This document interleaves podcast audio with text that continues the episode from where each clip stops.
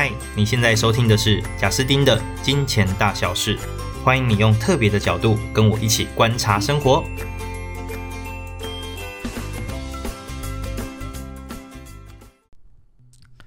Hello，各位朋友，大家好，欢迎来到金钱大小事。呃，今天要聊的这个议题算热腾腾的。三个小时之前，那刚好有一个朋友，他就传脸书讯息给我，那跟我问一个虚拟货币。他说他的朋友有投入，他觉得怪怪的。那朋友好像也觉得有一点怪怪，但朋友觉得这件事蛮赚的，所以又想要再投入。那我不确定啦，不确定我朋友的朋友有没有想要找我朋友也一起投入。那总之呢，我这个朋友就来询问我了。那我先假设这个虚拟货币叫 A B 好了，我不想要讲它的全名啊，我假设它叫 A B。那这个 A B 呢是这样的哦，正知现在进行时哦。这个 A B 呢，他说即将在哦八月的某一天哦八月底的某一天，它会上市到各大交易所。那现在这个时间点呢？哎，对，确实，因为我自己是用币安做交易的啊，币安也够大了，我从币安去找，也找不到这个货币哦。原因是因为哦，原来它还没上市到各大交易所，所以现在能够买到这个 A B 的，只有他们 A B 自己开的网站的那个交易所。那这个交易所跟其他交易所相较起来，就是它也抓了其他交易所的资料啦，所以其他的呃算是品相，各位都可以看到。但是呢，就多了一个它自己的那个 AB，然后它这个 AB 的技术线图也非常夸张哦，就是嘣嘣嘣嘣嘣往上，而没有跌过，非常的可怕，而一直往上，就是一个一路向北的概念。好，那总之这一个朋友他跟我谈到这个 AB 之后呢，我就跟他说，我觉得这很怪。因为一般来说，如果它真的要上市到各大的平台，呃，应该要蛮能找得到的。可是我 Google 不管是中文、英文，我都找不太到这一个币的资讯。那我发现它的这个币的缩写英文刚好跟诶美国某一个媒体是一样的哦，是一样。所以我几乎找到的都是那个媒体公司的新闻报道，就完全找不到你说的这一个 AB 哦，好，所以就很难找到。然后再来是呢。诶，我去看这个网站的新闻与公告。那新闻与公告的呃倒数第二篇哦，跟第一篇都是呃，对不起，就是往最上面那两篇了。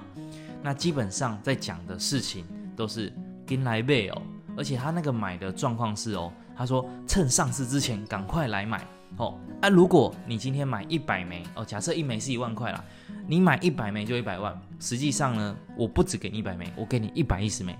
你买五百枚呢？我就不是给你五百五十枚了，我给你六百枚。啊，如果你买一千枚呢？哇，我也不是给你一千两百枚了，我可能给你到一千五百枚。总之，你买越多，他送越多啦。好，那这就是他在呃网站上的鼓励。那这个鼓励呢，当然是说哇，就是一个新的币要发售了，所以当然就是要冲人气嘛，所以做这个活动。那再来，他也提到一件事，叫币锁，也就是说呢，从某一段时间之后。大家是不可以把这个币卖掉换成现金的哦。为什么要做这个币锁呢？因为要确保资金稳健，那可以帮助这一个币在上市之后呢，可以更稳健的，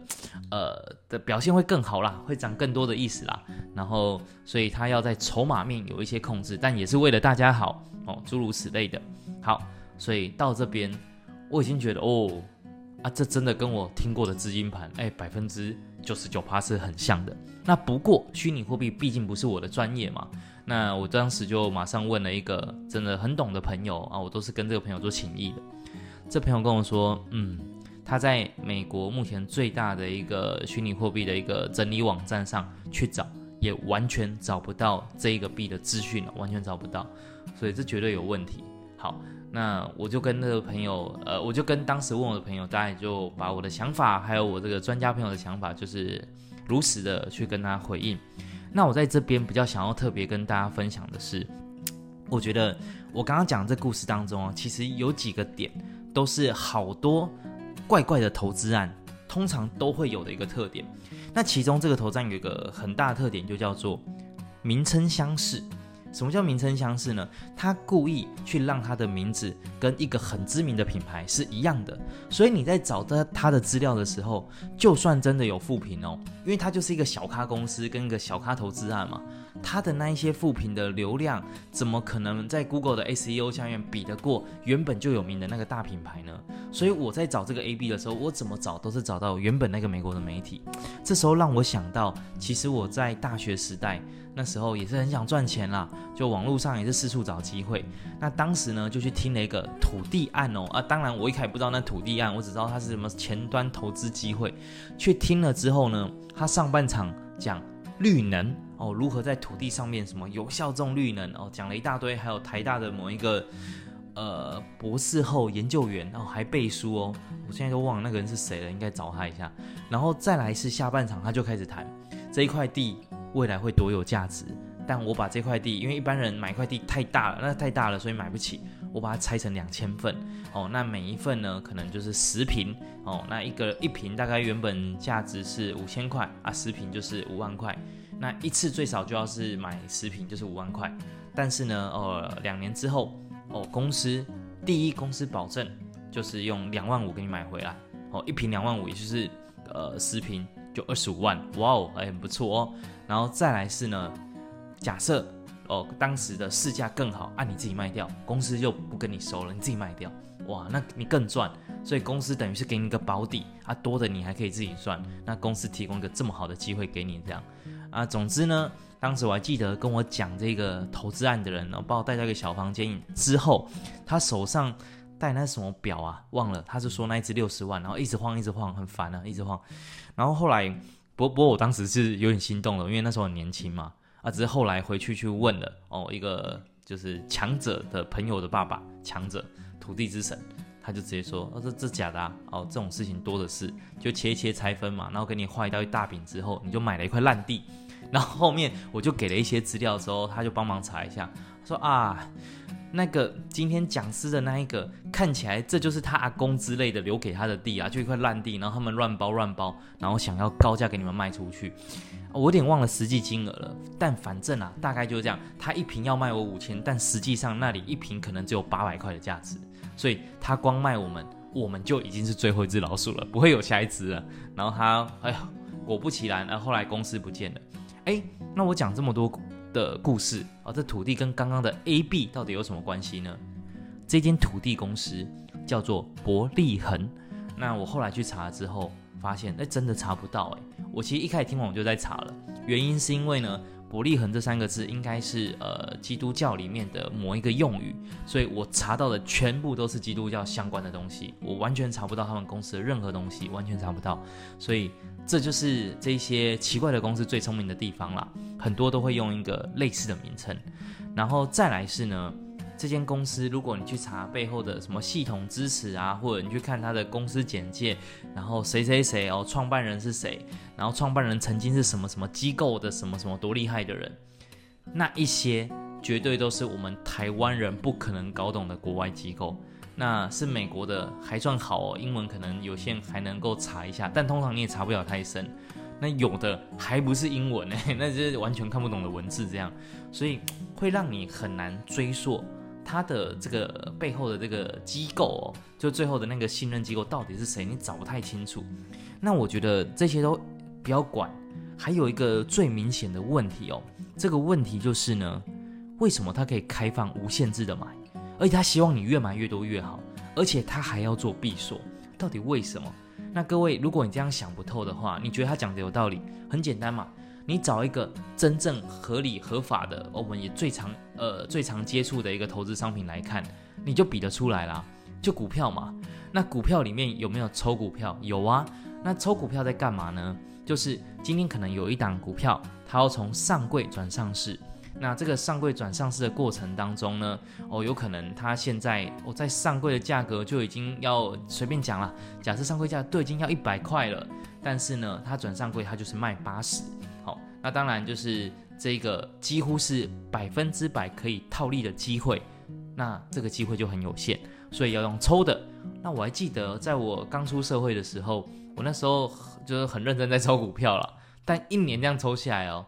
我大概就中个一两次，所以它几率其实超级超级低，那很合理嘛，因为这件事情是几乎稳赚的，所以它的呃它的机呃它的呃几率是很有限的，肯定是很合理的嘛。就如果它今天是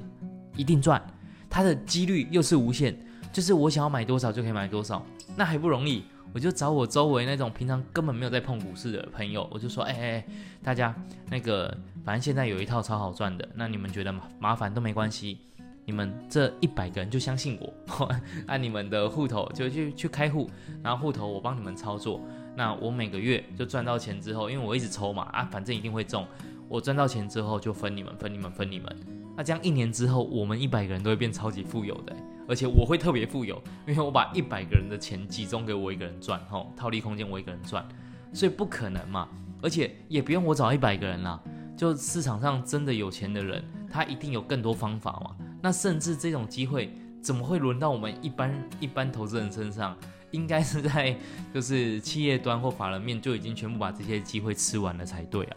所以你看哦，这个 AB 啊，它很特别的是，它竟然无限量供应呢。诶，他希望你买越多越好，那这肯定有问题啦。首先是任何一档上市的东西，它都应该它有一个上市的量，有一个量，那这个量不可能是无限的啊，所以怎么可能它可以无限卖？然后再来是，如果它存在一定的套利空间，它更不可能这样啦。那再来是，如果今天你真的是一个超级有钱，然后这机会真的也是真的，好啊，你真的超级有钱，你买下去，你就变成最大大户啦。那如果这一个标的的筹码几乎都在你手上，我跟你讲，你买了之后你也卖不掉啊，你要卖给谁？所以你本身就会控制它的涨跌了，你知道吗？因此呢，这太怪了啦，它怎么可以无限量供应？它如果真的是好的，它应该也是要非常小的几率的人才可以得到嘛，然后也是某一种炒热气氛哦，也上市了很开心这样。好，那再来闭锁这件事情也很怪啊，怎么会闭锁？就是你在做股票的时候，即使这间股票要转了哦，上上柜转上市，那你卖股票其实还是随时都可以卖啊。然后你任何时候卖都是 T 加二日之后就会拿到钱啊。那为什么他要去做闭锁这件事？那无论他的理由是控制筹码等等的任何原因啊，但实际上就是没有啊，他总不能让你们就是呃赚了一点点钱就跑掉嘛。因为非常有可能整件事情就是假的啊，或者是他直接借壳另外一个东西说，哎，这东西是他在控制的，大家赶快来投。但实际上他根本不拥有那个东西啊。实际上从头到尾，各位给他的钱，他都是放在自己的口袋，他只是回头给你们很多书面报告说，哎，你账上获利喽。但他其实没有买啊，钱都在他口袋。所以一般的资金盘的状况都一样。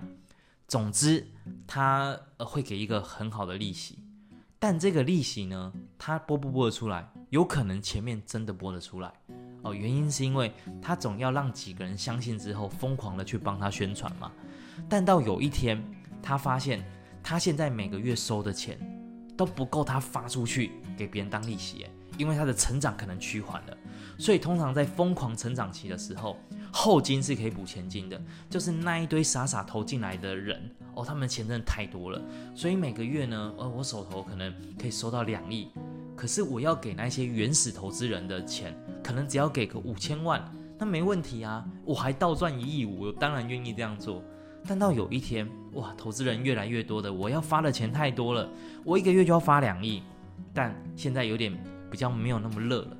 啊，要投入的人，可能我一个月只能赚一亿，哇，这样算起来，我每个月还要亏一亿啊，那我当然怎么做？我当然倒啦，就直接收了钱就跑掉了。所以就是那一个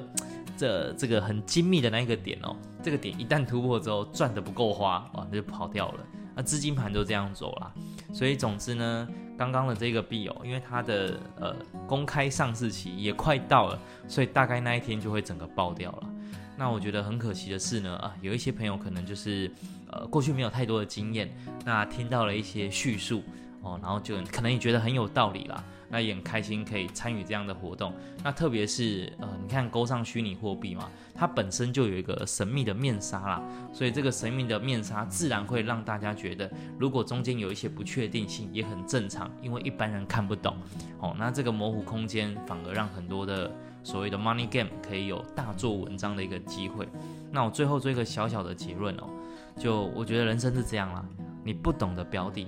就不要碰，就算它是真的，你也不要碰。原因是因为它真的是有可能赚钱，但它赔钱你也不懂为什么。然后那你很有可能就是人生啊，假设你常常做这种事，就算给你赚个几次，你有可能赔的那一次就全部赔掉，因为人一定是食髓呃食髓知味的。就你一开始投小钱试一些奇怪的方法，你发现都有赚，我跟你保证你的钱就会越加越多，甚至你开始跟亲友借钱，那你随便去人脉串一下，周围一定都有人是跟呃亲友借钱或 all in，然后进了某一个奇怪的标的之后赔光的，这种故事在我们周围一定有哦，只是大家不一定会常讲。所以总之不懂的标的啊就不要碰，不管它是真是假，只要你不懂就不要碰，因为这钱不是你该赚的。第二个是不可靠的背后机构哦，像我们刚刚谈的这 A B，就是它背后的交易所，哎，不知道是谁哦，所以像这种就也不要碰。管他背后说哦、什么什么金融机构啊，什么什么监督机构啊，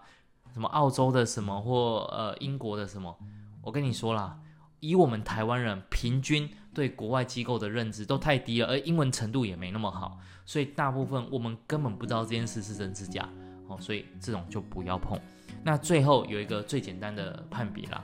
就是太理想的报酬率。就不要碰。什么叫太理想哦？巴菲巴菲特的年化报酬大概二十趴，那当然就我们一般人也没有他那么厉害，所以我其实心中我的锚定是十趴。那如果是我们的指数化投资，大概是七趴啊，我就还宽限了一点，我的锚定就是十趴。也就是说，如果今天有一个投资案，它是保本获利超过十的，我就觉得非常非常有问题的。你知道为什么吗？因为大部分的保险投资商品也都只有二，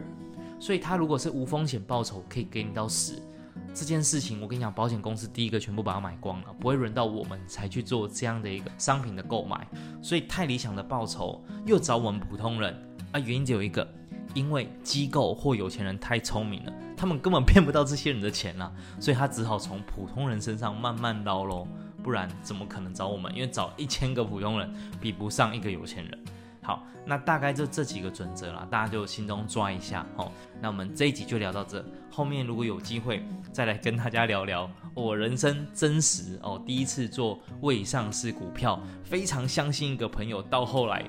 看到他人设崩坏的一呃完整故事哦。这之后有机会再来跟大家分享，也感谢我的朋友给我的这个呃议题，然后让我有机会可以多录一个内容。好，那我们就聊到这里，下集见喽，拜拜。